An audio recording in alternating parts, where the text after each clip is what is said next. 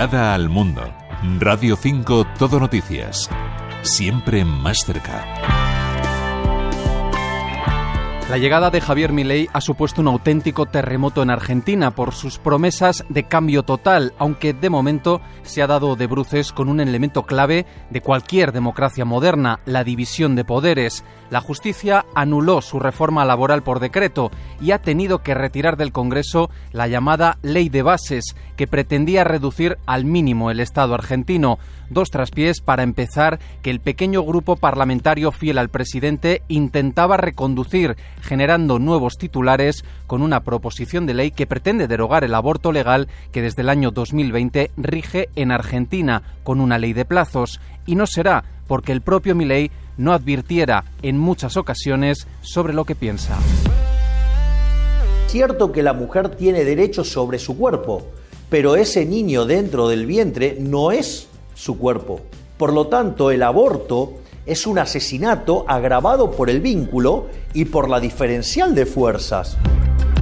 Durante la campaña, las organizaciones que lucharon porque el aborto legal y seguro fuera una realidad se pusieron en guardia por temor a lo que pudiera ocurrir con ley en la presidencia, porque como nos recordaba Estela Soajes, médica de atención primaria, volver al pasado sería una auténtica involución. Porque la mujer tenía miedo, porque en muchos lugares, eh, digamos, el sistema de salud hacía toda una investigación de las causales y detectaba una sospecha de que hubiera sido ligado a un aborto, se mandaban los datos a la policía. Entonces, bueno, ese sistema de salud obviamente era muy expulsor de la mujer. Estela forma parte de la red de profesionales de la salud por el derecho a decidir y ejerce su profesión en Lomas de Zamora, una de las localidades del conurbano de Buenos Aires. Allí también trabaja Marcela Yacono como trabajadora social en centros sanitarios. Se dedica a informar de las distintas opciones que hay dada la despenalización de la interrupción del embarazo. Donde una mujer a veces con un aborto espontáneo era judicializada, entonces las mujeres tenían mucho temor hablar de lo que querían, de si querían abortar, si querían interrumpir ese embarazo, no lo podían ni siquiera decir por temor a esa judicialización que se hacía efectiva, no es que era algo que nosotras decíamos que sucedía, sucedía. Eh, y hoy ya esa mochila la han podido correr y vienen a preguntar si pueden acceder a una interrupción del embarazo aquella ley cuyo debate se alargó durante años y después de varios intentos fracasados en el Congreso supuso un cambio radical que desde Argentina incluso llegó a inspirar a otros países latinoamericanos, donde la interrupción del embarazo no es ni mucho menos fácil, a pesar de que pueda realizarse sin explicaciones en las primeras semanas. Hasta la semana 14 el embarazo es voluntario, la mujer se acerca a un centro de salud y solicita la interrupción donde no tiene que dar ninguna explicación de los por qué, cuáles son sus motivos y se eh, realiza una consejería que no solamente atiende la cuestión del aborto, sino que después atiende la cuestión de los anticonceptivos que va, va, a usar esa mujer. A partir de esa semana 14, el aborto solo es legal si el embarazo es fruto de una violación o si corre riesgo la vida de la gestante. En esta ley que rige actualmente en Argentina se establece además que hay que evitar a toda costa la violencia reproductiva. Vos sabés que la violencia es múltiple las, los tipos de violencia, la psicológica, la física, la sexual. Bueno, la de la libertad reproductiva también está tipificada en nuestra ley de violencia de género.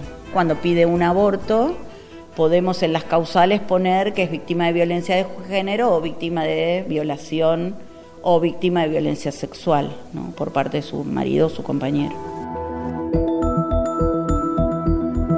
En los tres años que lleva en marcha esta ley, las muertes maternas se han reducido drásticamente, en más de un 70%, según datos oficiales, simplemente con la posibilidad de acceder a una práctica segura, evitándose abortos clandestinos, aunque Estela reconoce que todavía hay que garantizar que la objeción de algunos profesionales no dificulte la práctica. El servicio del, del único hospital que estaba en su momento era todos objetores de conciencia, incluyendo a su director y bueno, se instaló a través de la residencia de medicina general un equipo de interrupción del embarazo que bueno, tuvo su, su tiempo para poder movilizarse y fue instalándose y después fue poniendo una profesional eh, en, el, en, el, equipo, digamos, de, obstetricia y así de a poquito, había un día, había dos, hasta que se fue profundizando y, ampliando ese equipo que garantiza la práctica. Pero llevó tiempo y llevó esfuerzo.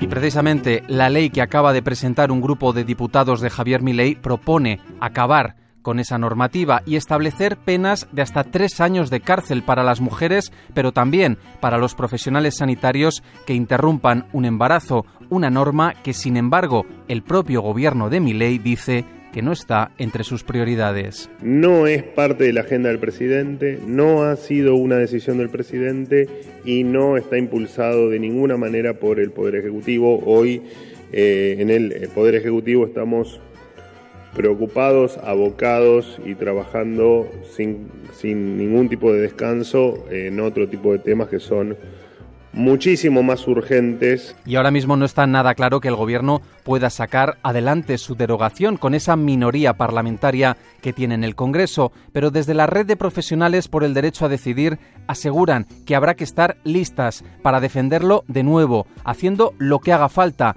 y sobre todo con ese pañuelo verde que representó su lucha durante tantos años en las calles.